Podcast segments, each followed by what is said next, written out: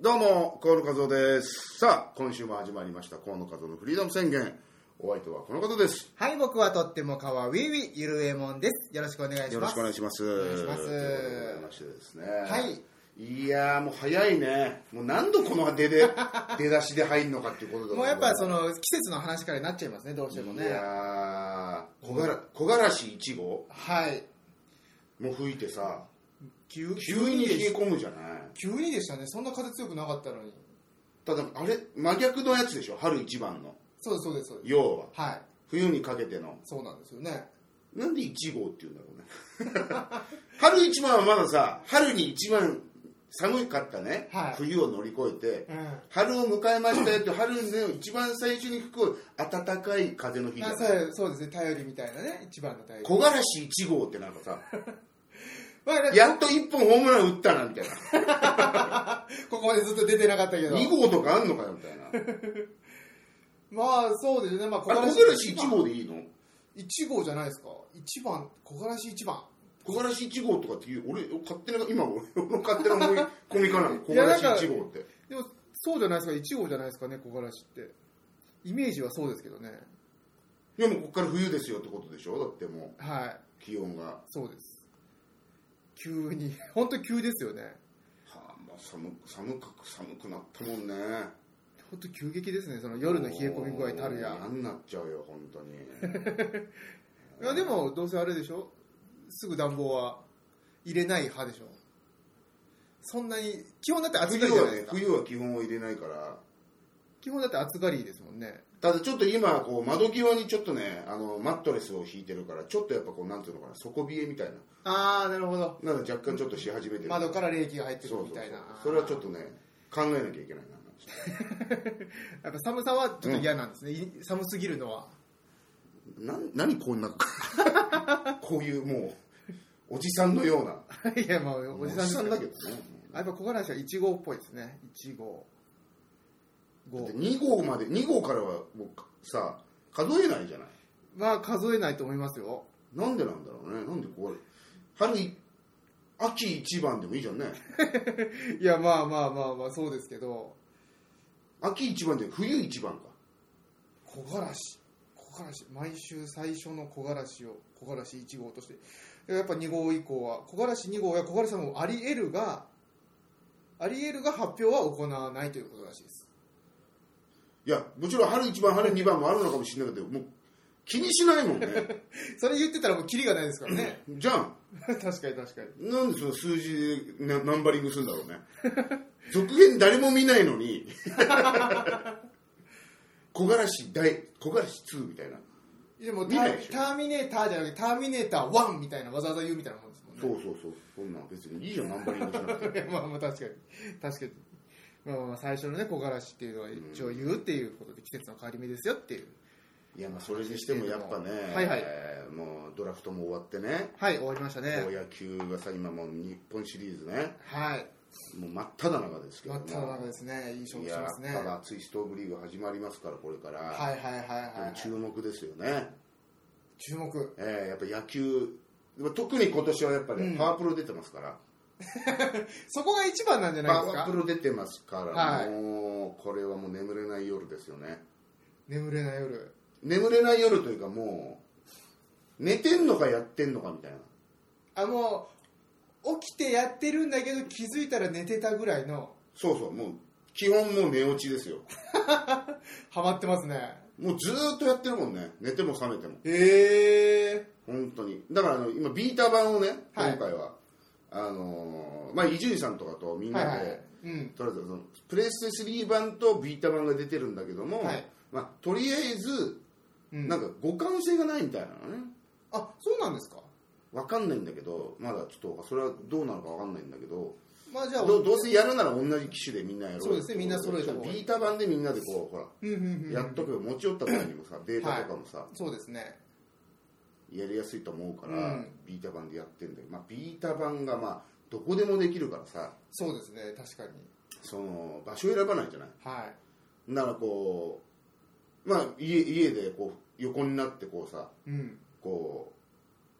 う目の前にこう掲げてやるわけよはいはいはい横になりながら、リーダーはい、うんだけどこう腕が疲れてきちゃうじゃないまあ疲れますよね姿勢を変えますよね、うんだんだんいろいろ姿勢とか変えたりしてると、うんだんだん眠くなってくるじゃないまあ確かに人で間そうねそうするとこう上にこう掲げててもだんだん眠くなってくるからこのビータが顔面に落ちてくるんだよね ガンスおわっつってまあまあでも、ね、寝りゃいいんですけどね簡単にビ言えーばタが顔面に落ちて起きるみたいなその繰り返しその繰り返しですそのループですよねだからやっパたープロやる眠くなる顔面に落ちる起きるパープロや る眠くなる顔面に落ちる起きるみたいなずーっとそのループですよねだからもうただただそれを続けてるもう発売してからもうどれぐらいでしたっけももう1週間うで1しょ週間もうずっとその生活ですかまあもう基本ずっとそれ触ってますよね だからもう一本ねサイコブレイクみたいなはいソフトが出たんああだけ発ど売されてましたねはいもうなんかいいもうサイコブレイクはもう買ったのは買ったんですよねあサイコブレイク買ってちょっとやったけども、はいい、っかなってパープロやろうっつってなんかまあ要はあのバイオハザードをはいあの生み出した ね三上さんって人がはいはいはいはいはこう会社をねいろいろいうんあのフリーでやっててそこから会社を立ち上げてみたいなのが1本目の、へえ新たな会社の立ち上げの1本目の作品なんはいだはけいどはい、まあで気合入ってるはずなでんすかねこう原点に戻るみたいな、いサバイバルホラーの原点に戻るみたいうんうなんうんうん感じで、うん要はなんかちょっとそのおどろおどろしはいはいはいはいやっぱ視点とかも第三者いなんか視点とあ警察警察官が主人公でこなんか通報があってそのあの大量殺人が起きたみたいなうはいはいはいはい病院病院に行くんだけども、うんそこからなんか巻き込まれるみたいおおななんかねでもねうん思ったんだけどなんだろうなすごくはい要は怖い演出ってもう俺らのバイオハザードの衝撃を受けて以来、うん怖いゲームってやっぱ一つのホラーとしてのジャンルが確立された中ではいなんだろうあのー慣れてきたというかあーというよりこれはもうバイオハザードに至ってははいはいはいやっぱりうわ超怖えよっていう感覚っていうのはもうワンだけだよねああなるほどワンだけで、はいはいもうそっからはもうワンありきのツースリーフォーもうファイどブちらかといえばなんかそのアクションゲームに特化してきた感じはありますねそうそうそうそう最初もうだから4になった場合はもうはいサードパーソンシューティングになってるから、あそうなんですねもそうそうもうどっちかっていうともうシューティングゲームになっちゃってるはいはいはいまあ、そっからのね、まあ、今の流行りのゾンビゲームとかにもなってきてるから、うワンの衝撃たるやなかったですけどねそうだからそれをねこう、まあ、もう一回原点に帰ってなんかそういうああなるほど恐ろしいようなちょっとおどろおどろしいような演出をうん強調してやろうとするんだけどほその、まあ、プレステ4と XBOX1 で出てるのかなうはいはいはいそのやっぱ画像はさもういも来うるところすでご来てますよくねなんていうのリアルというか綺麗な画像が映せるんだけど、はやっぱり怖さっていうか視覚的な怖さとかっていうのを演出しようとするといほうやっぱちらつきとかはいはいはいはいちょっと暗めにしたりとかしないとうんやっぱ見えちゃったらそうですね見えない怖さ見ってえいるうことによってそう見えない怖さが演出できないってなるとはいはいはいは逆テクノロジーじゃねみたいないなるほどなるほすどごく綺麗な絵を描写できるんだけどあえて見にくくするみたいなはいはいはいはいはいそれがすっごいストレスなの 見逆につれな画面とかでちょっとストレスのあるようなはいはいはいまあ、要はストレスがあるような動きだからそう急に出てきた時のパニックみたいなはいはいはいはいはい感じなんだけどさ確かにホラーゲーム最初の「バイオハザードの」あれカラスとか犬が窓から来ただけで超怖かったですけどね、まあそう僕なんかそうそうだからそのバイオハザードで最初に洋館に入って、はどんななんだどうのこうのって言って、い、うん、あのーホールロロビーみたいなホールがあるまず最初に入りまあすのよねホールの右の端の扉から行った時に犬がバリーンって出てく来るますねはもうあれでもう積みました から終了ですから怖いっていう理由いいやーあれ怖かったですよ本当にいや本当怖かったですあとホラーゲームだったらなんだろうなあの最近だったらなナナシのゲームナナシのゲームでしたっけえーっとあれなんで出てたのか DS?DS かなんかで出てたナナシのゲームって知ってます知らないがあったんですけどそれも結構怖かったですそれはそれ舞台はなんか中野とかなんですけど中野のブロードウェイかなんかをもう完全に再現したようなホールを歩いていくんですけどへえそれは結構優秀なホラーでしたよへなえかなか俺だからねあのーゼロだねゼロゼロゼロシリーズテクモから出てたほうほうほゼロシリーズっていううゼロってどうなんでしょう僕まあ、要はある女のはワンはまあワンもねいうん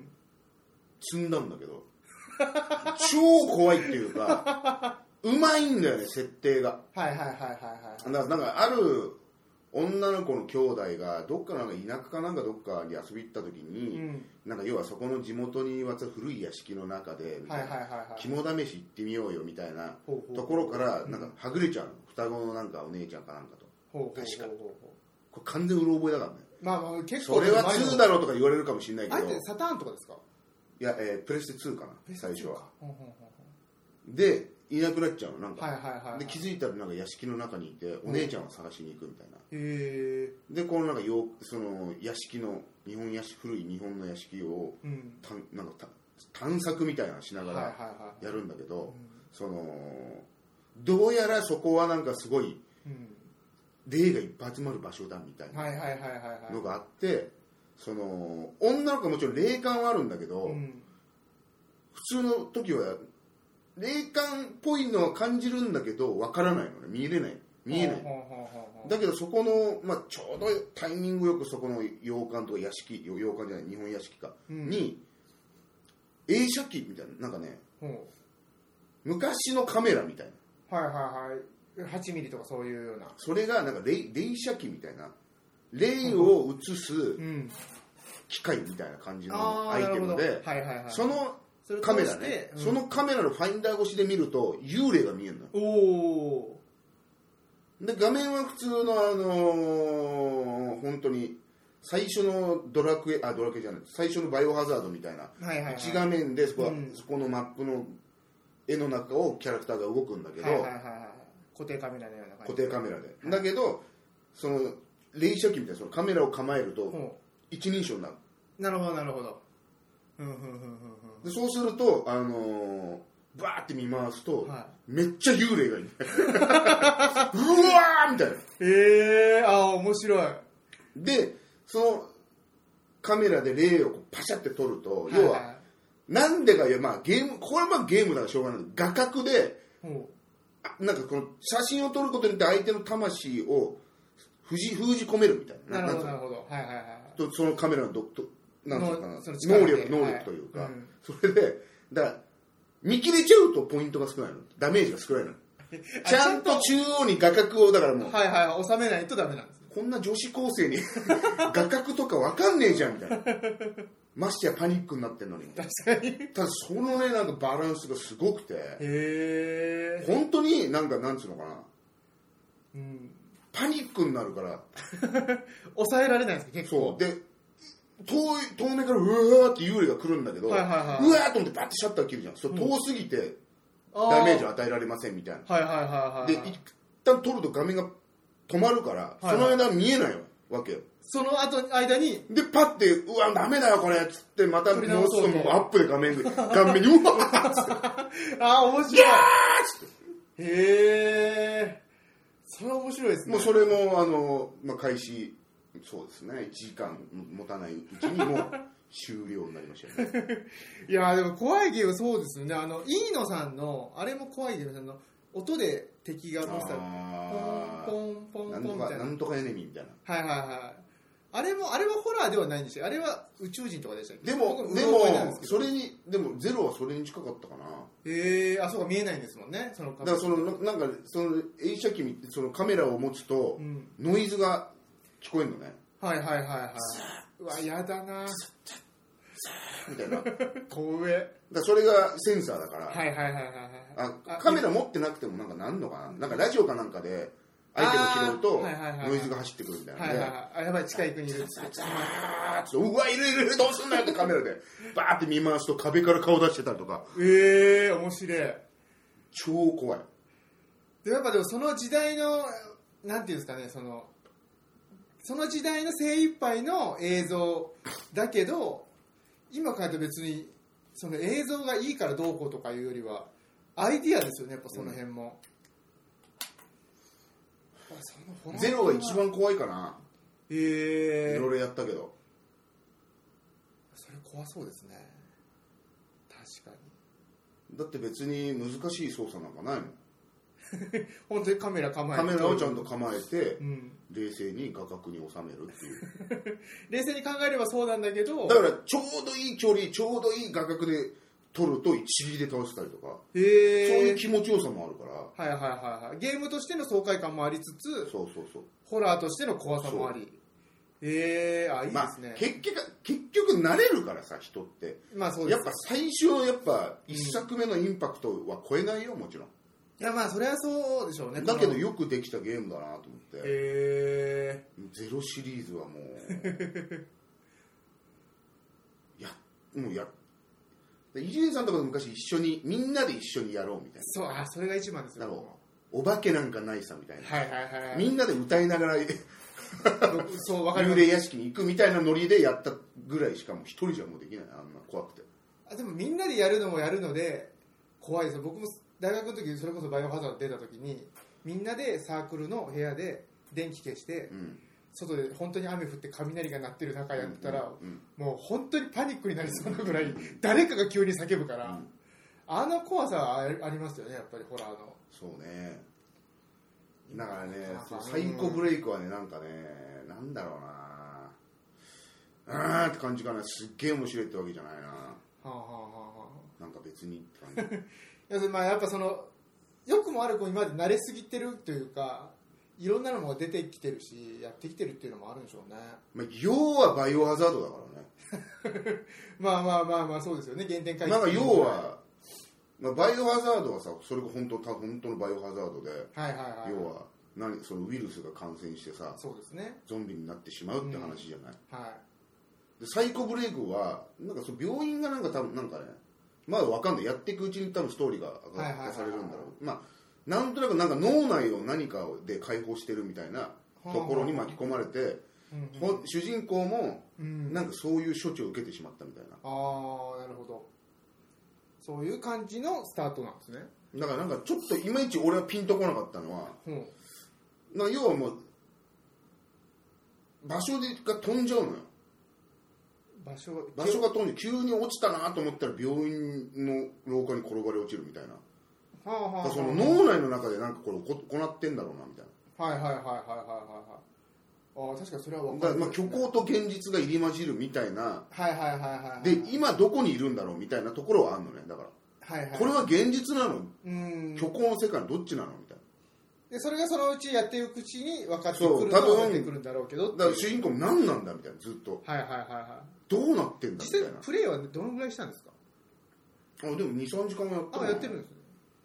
今4チャプター4とか5ぐらいまで行ってるからほうほうほうほうあでもやっぱそそれだけどもうう要はよ最初病院にいたのうに、んまあ、病院にいた時にうんなんか後ろからガンって殴られてうん気づいたらなんかいっぱい死体が吊るしてあるところに吊るされてるから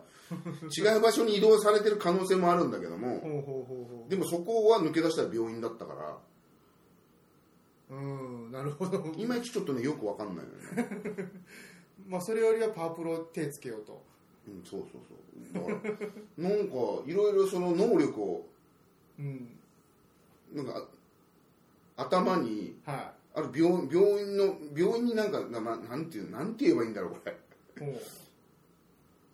脳内を解放してくれる場所があるのねえそのあ能力としてはいはいはいはいはいなるほ解ど放してくれるところがあるんだけど、はでそこの椅子に座って頭になんか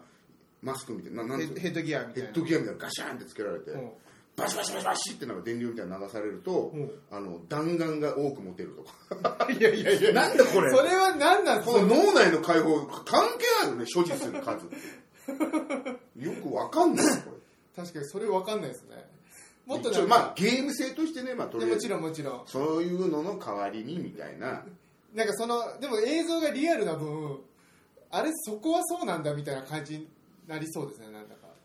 まあゲームだからねそこはまあまあまあまあもちろんそうなんですけどへえだからまあちょっとサイコブレイクはちょっともうつむつむつ む匂いプンプンしてますよねまあ、また気を向いた時にはやるけれども、まあやっぱパープロだね今ねパープロは主にやっぱりあれですかその前も話してた栄冠9をええかんないんですもんずっとまあ多分、まあ、サクセスは一通り全部の大学触ったらもう終わりかなはあはあはあはあはあ大学編なんですね今回はうん栄冠9はやっぱり栄冠ナインが今もう何年ぐらいやってんのもう10年近くやってんじゃないかなもうすでにえ結構その1年も長いってことですかじゃあうん1年をプレイするのにもう相当1日仕事みたいな1日は全然かかんないけどうん別に23 23時間ぐらいじゃないまあでも一かかる一ん年でっすてねはいへえそれなんかスタートする年代とか今回決めれるって話だったよねそうそうそそれ何年からう始だかめらた昭和41年から始められるからは戦争とか行くからねい、えマジですか戦争が始まった数人のテンションが下がったとかええあるよ あそんなイベントまでだからそだからそっからはそれ以降だんだんプロ野球ができてくるわけじゃんはいはいはだからその日本のプロ野球史に残る名選手たちが選手として入ってくる可能性があるわけよ、いはいはいはいはいまあ、もう、まあ、ゲームだからねあくまでもちろんやっぱり野球好きの心をくすぐる設定としてはやっぱリアルにさ例えばうん長嶋茂雄がねはいはいはい銚子商業みたいなあ千葉にいないと長嶋が入ってこなるほどなないるってほどいうわけではないかーらあーなるほどそうなんですねそう一応自分のチームの中に毎年新入生として、はまあ、そのランクがあるから強名門校強豪なるほ校どみたいな中堅とかいろいろあるんだけいど、はいはいはいそのランクによって入ってくる人数が違うのよ新入部員の。ほうほうほうだから高い上のランクを保ってればもう毎年9人ぐらい入ってくるから、ほう部員がそうその中にうん1人この、スターがおそう転生 OB っていう形でほう長嶋茂雄とかが入ってくる可能性があるのこれちなみに聞いてもいいですかあのすで、に誰か入ってきました、よ、うん、お俺最初入ってきた時にほうあの2年生で奈良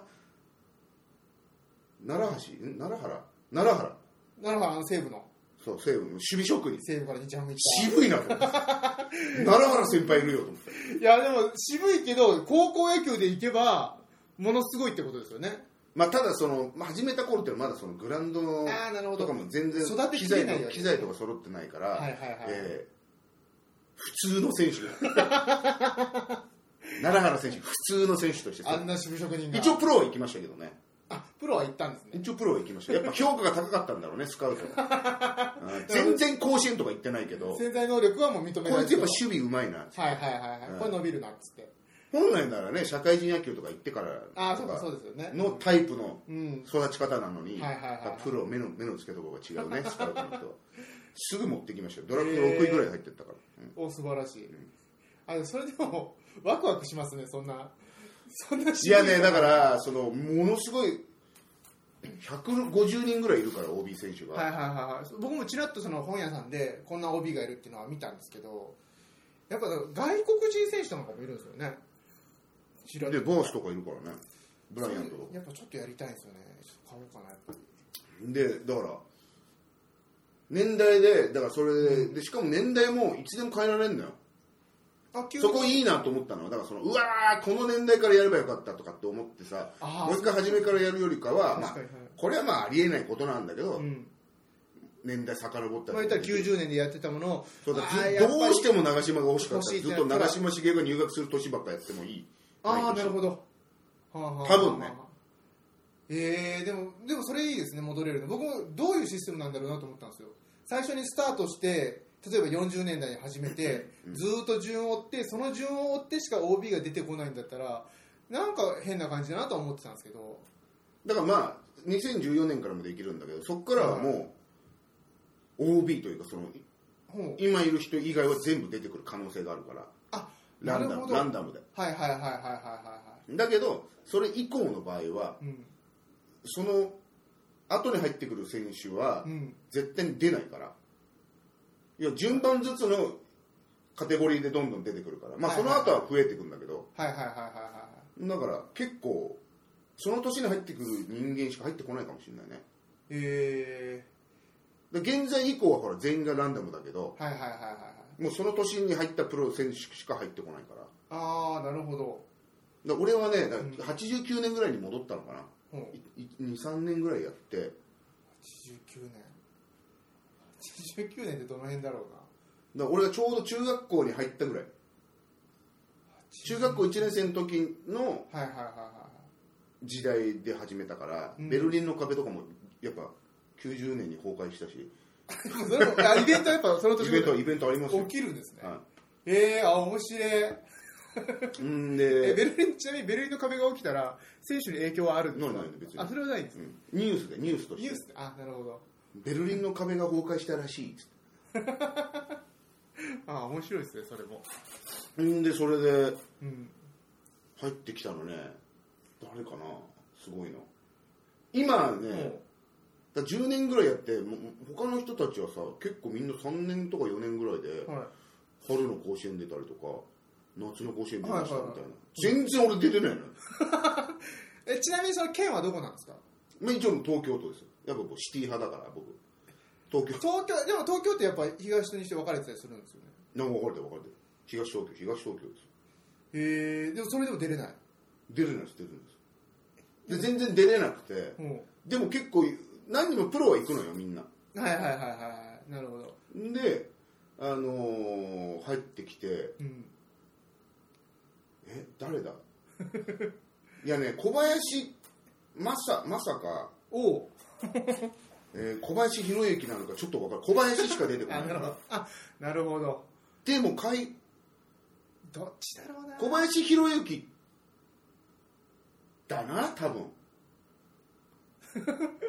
判断が難しいですそうねなのよそれはいちいちウィキペディアで誕生日調べ誕生日はそのままあーなるほ誕ど生日調べれば分かるんだけど、はいはいはいめんどくせえじゃん確かに確かに別にねなんかそこまででも小林多分弘弘之だと思うんだけどおう今、えー甲子園に初出場したのねおう今今やってる年代ではいはいはいは今やって今やってるいところでところが初出場、甲子園初優勝したんだけど、おあすごいすごい急うにちの変態変態学園変態学園高 お校名前変態変態学園高校のおうもう歴史的快挙ですよねそうですよねあのサイビーみたいなもんですよねもうそれがもうそこのうん小林弘之かな多分おうすげえ投手になってるからね今プロ入ってあまだプロは行ってないのまだプロはもう今年のドラフトの目玉ですよだからなるほどなるほどもどうま考さにえても1位指名をは受けなきゃいけないぐらいいの何球団出るかぐらいのもう、まあ、そこまでは出ないんだけど、なはいはいなのにもう1位指名されましたっていう情報しか出はないいはいから、何球団競合するのか分かんないけてかど、まあ感覚的にはもう何球団競合いや、もう多分ね、野茂超える ね、それめちゃくちゃ強い 9, 9球団ぐらい来るんじゃないすごいですねそれ野茂で8でしょ、はい史上最高で、そうですよ9球団ぐる行くぐらいの、やばいですねそれだって、えーまずフォーク、まあ、変化球はそんな、フォークが 4, 4ぐらいで、うんで、ハードシュー トね、ハードシュートが4ぐらいあっておう、カットボールが3ぐらいあるんだけど、はいはいはいはいはえーまずジャイロボール持ってるから。い浮いちゃうジャイロボール持ってて、おうんで、なんだ、ストレートで三振取れるピッチャーだ回復丸、おえー奪三振、うおうそして投手威圧感持ってるのよ強えで、コントロールも 80B だろ、はいはいはいはいで、スタミナも B でしょ、おうで、球速マックス160キロだから、 鬼のエースですよね、鬼のエースもですね完う全に甲子園はほぼ一人で投げ抜くっていう、うんまあそうなっちゃいますよね一人でほぼ投げ抜きましたから、へえすげえ恐ろしいですよ、打てないですね相手はただ恐ろしいんですけど、その台にいたキャプテンの、うんあのね、 キャプテンな、なん、なんて名前だったっけな、キャプテン。天才なのよ、これ。これオリジナル選手。はいはいはいはい天才が入ってきたよその天才のその年、ちょうど小林正と同じ年に天才が入ってきて、もほう1年から不動のレギュラーですよ。へえもう1年から3番を打って、ほうもう2年からずっと4番、不動の4番で、はいはいはいはそいつがね、ねそいつが、い、うん、ミーミートが B かな。はいはいはい B で、で、今、昔は、うん、昔は200ぐらいまでパワーがあって、今ね、100までなのよ、マックスが。あそうなんですかちょっとその数字のあれが変わはっいたはんいはいだはいはけいど、パワーが96とか の S いめちゃくちゃすごいじゃないですパかワーの S でこう超超高校生級じゃ超高校級ですよも うマジでないはいはいはいで、えー走力も B おおもう身で体能力も高い守備 C のうん CC かな今十分ですね、うん、でまああー威圧感ついてたっけなあ威圧感ついてないのかなだからパワーヒッターだなんだみたいなのついててただチャンスに弱いのいい選手やあいつチャンスに弱いんだよなバレンティンみたいな はいはいはいはいめっちゃホームラン打つけどいい選手ですね、でチもャ面ンスに白い。弱いんだよなリアル。ちょっとそれリアルですね。あいいなただその年にもう一人そうもう一人いてうんそいつはね若い1年一年生入りたてでうん。なんか特特殊訓練みたいなほうマスに止まった時にほうほう何取りますかみたいな全然そこそこの選手だったのよほうほう。ただ威や圧感だけついてたのねあー入入学時になるほど、だ何かからじゃあ数字持はってるんですか数字は全然ダメだったんだけど不良上がりかななんかな何かはの威圧感を持いっはていたはいのはい。でもまあこいつ威圧感持ってからっつって、なんかいろんな項目何思いますかみたいな、はいはいはい特殊能力っつって、まあパワーヒッターだろ威圧感なんてっつったら、うんキロンっつってえパワーヒッターになりましたってこいつすげえな パワー10 18ぐらいしかなかった子がほもう最後3年間育てに育てう。てほう。 82ぐらいまで育った素晴らしい。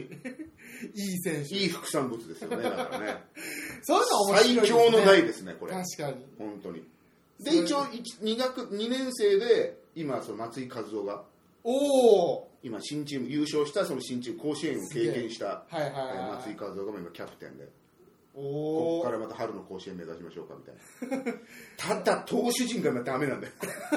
もう小林弘之のこの後なるほど。ぽっかり開いた大きな穴いや、まあ大きすぎる。高校野球だって円グラフフで言うけ円グラフで見たらもう98%小林弘だったから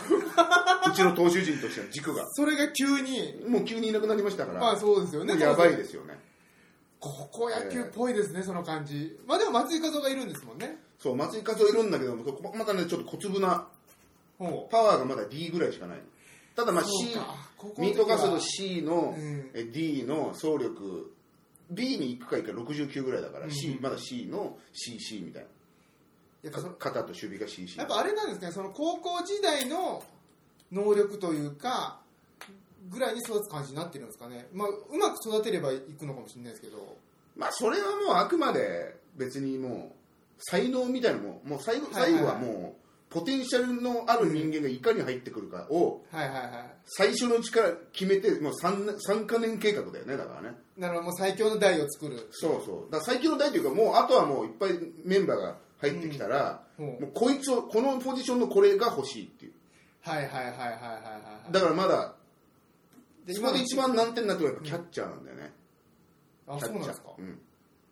やっぱキャッチャーがなあんまり入ってこないというか。いやキャッチャーでもいい人材のある人間がいるかどうかなんて分かんないじゃん確かに確かに。だから本当に古田みたいな才能のあるキャッチャーが入ってくれればそのままストレート育てられるけど、はいはいはい。やっぱキャッチャーはなかなかこの育たせにくいのよああ、なるほだからど。そういう意味ではそういうだのかが重要らですもんね。例えば天才肌のやつはもう最初からもう,、もう23か月潰して、もう保守に強制はいは強いはい制的にやらして、なるほど。そうそう最初から初期パラメーターが高いからはいはいはいはいはいはい。それをもうキャッチャー用にしてあと打撃伸ばすとかでも実際の高校野球もやっぱそうなんですかね。やっぱチームの絡みはキャッチャーだからお前身体能力高いんだからさ、やれよみたいな。まああんじゃチーム事情であんじゃないの肩が強いからとか。草野球でなんかは特にキャッチャーはもまあそううでやすよっね。たことなくても身体能力高くて若かったらキャッチャーやらされたりするからねあ、やっぱでもそうでしょうね、キャッチャーなんかは。そうそう走られちゃうし。今課題はキャッチャーだねまあそればっかりは入ってくるかどうかっていう。いやもう本当久々にやっぱこのパワープロのこの栄冠ナインが来たっていうのでももうちょっと他のゲームいらないなみたい なうやっぱ周りも盛り上がってますか、皆さん。いや盛り上がってますよもいいな、いいですね。うもう7 755でももう755でもうそのもうそのトーク、トークみたいなのみんなで作ってこうパワープう、ロニュースみたいな、いい。もうろんなコメント出してるからねこれね今年私、誰々が入ってきましたみたいなそうそうそ報告をしたり。そうあとはまあちょっとプチプチネタみたいなねはいはいはい。あの唯一都立にある1校だけしかない水産高校に俺ボロ負けしたりとか水産高校にボロ負けって面白いですね。完全に差別だよねそれでは、あの、育てるじゃないですか。その一、集大成のチームみたいなのを、こうセーブしておいて、それで対戦とかもできたりするんですかああそれはできないかなあそういうのではないんですねだあとはもうプロに入った人間を組むメンバーであ組ーんなでるほどオリジナルチームを作ってみんなで対戦するみたいなはいはいはいはいうん感じあなるほどそういうことなんですねいやもう35分も喋ってんのゲーム止まんねえなということでパワープロちょっと当分やみそうにないねなるほどパワープロはもうちょっとじゃあポッドキャストでもちょいちょいうんあそうでもこれ多2分週間空いちゃうからな今のこの初出場して初優勝した甲子園で初出場の初優勝うんはのピッチャーと4番、うんでもう3番のやつもその要は威圧感のやつはいだけはいど、はいはいこれ以上いい選手が出るのかっていう 本当に頑張ればオール A も狙えたか選手だからその4番のやつはああそうなんですねうん、でもオール A はいいんだけどやっぱこう、はいはいはいはいなんかうちはやっぱなんか津田監督の、なんつうの教えてもらったことはないけ ど攻めてる攻めだるまだからうちはやっぱ打撃に、ね、特化したいわけよもなるほどなるほどうもう湯水のように点を取るっていうはいはい はい取られたら取り返すのが野球だからなるほど押せ押せなわけですよ、うだからやっぱりねオール A とかそういうのをね別に求めてない求めてないんですようちは 打ってなんぼの学校のなるほどゴーダとゴーダが売りですから ね、えー高校名何でしたっけえ変態高校です